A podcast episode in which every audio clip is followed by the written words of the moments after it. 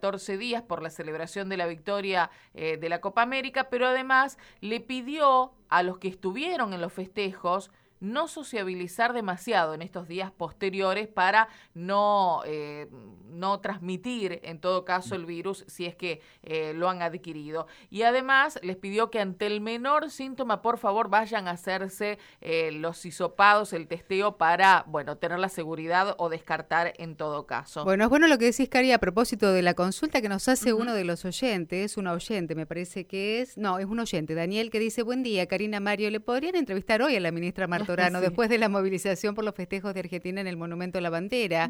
Eh, va a dejar de echarle la responsabilidad a la movilización de Colón hasta el sábado pasado, cuando la entrevistaron. Eh, por eso estaba escuchando atentamente. Quiero escucharla ahora, por lo que dice. Aunque dijo el sábado, ¿no, Mario? Exacto, ¿no? Mm. Seguramente debe estar preocupada. Sí. Eh, el tema de que los festejos de Colón no, digamos, no fueron o fueron neutros, atención con esto, ¿eh? porque algunos no opinan lo mismo porque en Santa Fe, cuando bajaba en Rosario, aquí bajaba, pero a la mitad de, eh, digamos, a, la mitad de lo del ritmo que estaba bajando en Rosario. sí, aquí se mantuvo alto mientras que en otros lugares bajó, es así, claro. bueno, claro, sí, seguramente. Ahora, quien vio anoche el partido en Wembley, ayer, pues sí, estaba repleta esa cancha. Y creo que yo vi alguno con barbijo, pero en buena medida estaban sin barbijo, ¿no? Eh, o sea que preocupaciones de las concentraciones de gente en todo el mundo. Eh, la especialista Marta Cohen, con la que hablábamos el sábado, nos decía eso, ¿no? La preocupación que también hay allí, porque la variante Delta, que pega fuerte en Gran Bretaña, no aumenta los muertos, aumenta los contagios y se dan este tipo de cuestiones. Allí ahora 19 liberan todo pero ayer la cancha estaba repleta, repleta, sí, realmente. Sí, sí, sí. Incluso, bueno, también en, la cancha en el Maracaná uno podía observar que había unos cuantos con barbijo, pero que después, cuando pasó lo de eh, lo del resultado, revolearon el barbijo y se olvidaron y a los abrazos, bueno, y todo esto, ¿no? Que, ya conocemos. y después vamos a hablar del, tema del transporte, ¿no? Porque nadie parece preocuparse, pero eh, lo vamos a abordar luego porque está en línea el secretario electoral de la provincia, el doctor Pablo Ayala, porque esta noche vencen eh, o vence el plazo para eh, llevar las listas al Tribunal Electoral, las listas de precandidatos, ¿no? Pablo, desde Radio M, Karina Volati y Mario Galopo, buenos días. Mario. ¿Nos escucha bien, Pablo? Sí, esta noche. Oye, ¿hola? Sí, sí, yo lo escucho bien. Perfecto, Yo te escucho perfecto. Bueno, nos decía que esta noche, ¿qué es lo que vence, Pablo? Hoy a la medianoche vence el plazo de inscripción de las listas oficializadas las electorales partidarias ante el Tribunal Electoral de la provincia. Bien, eh, la gente que llevan sus nóminas, por lo que vi, el cronograma electoral tiene algunos días, si es que, digamos, la oficialización tiene algunos días, ¿no?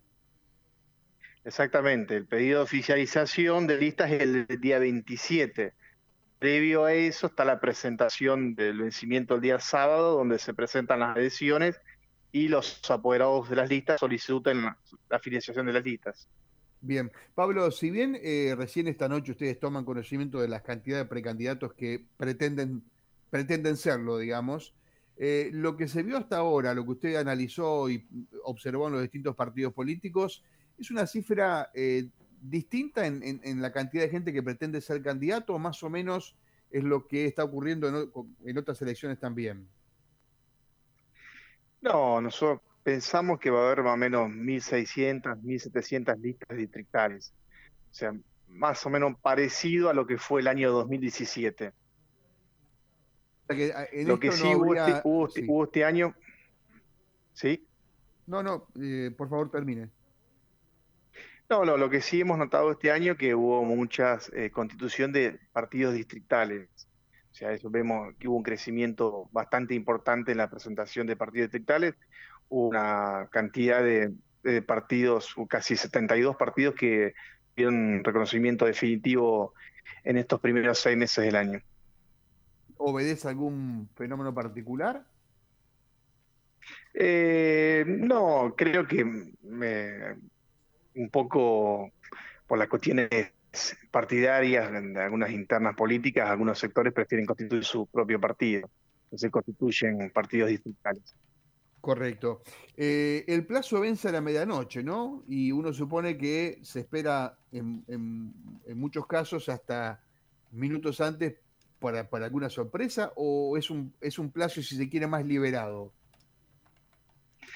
No, no, a las 12 de la noche se cierra el sistema, por lo cual se cierra el tribunal. El que entró a inscribir lista entró. Eh, la mayoría ya tiene ordenado su presentación a través de sus partidos políticos. Hoy a la mañana eh, la mayoría de presentaciones que están haciendo son los partidos distritales, los partidos más chicos. Electorales ahora está, está entregando sus listas, está inscribiendo sus listas del Frente Progresista y seguramente a la tarde estará el Frente Juntos por el Cambio y el de para todo, que para eso son los que más listas. eh, Pablo, eh, los sectores de izquierda.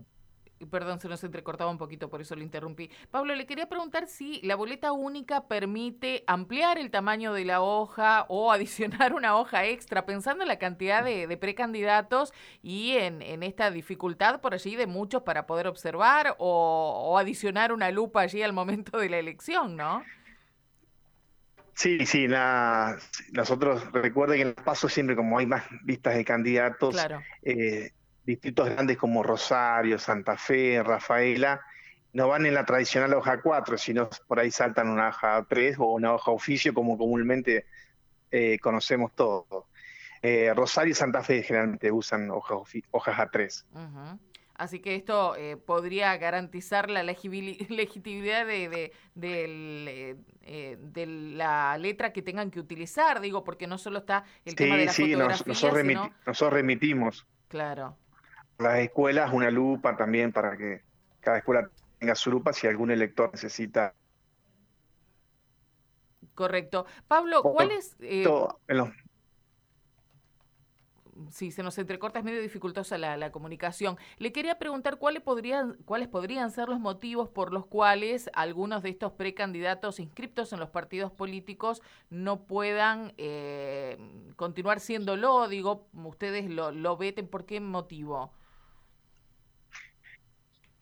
Eh, la única forma de que eh, técnicamente lo que se llama que se caiga en una lista de candidatos es que no soliciten la oficina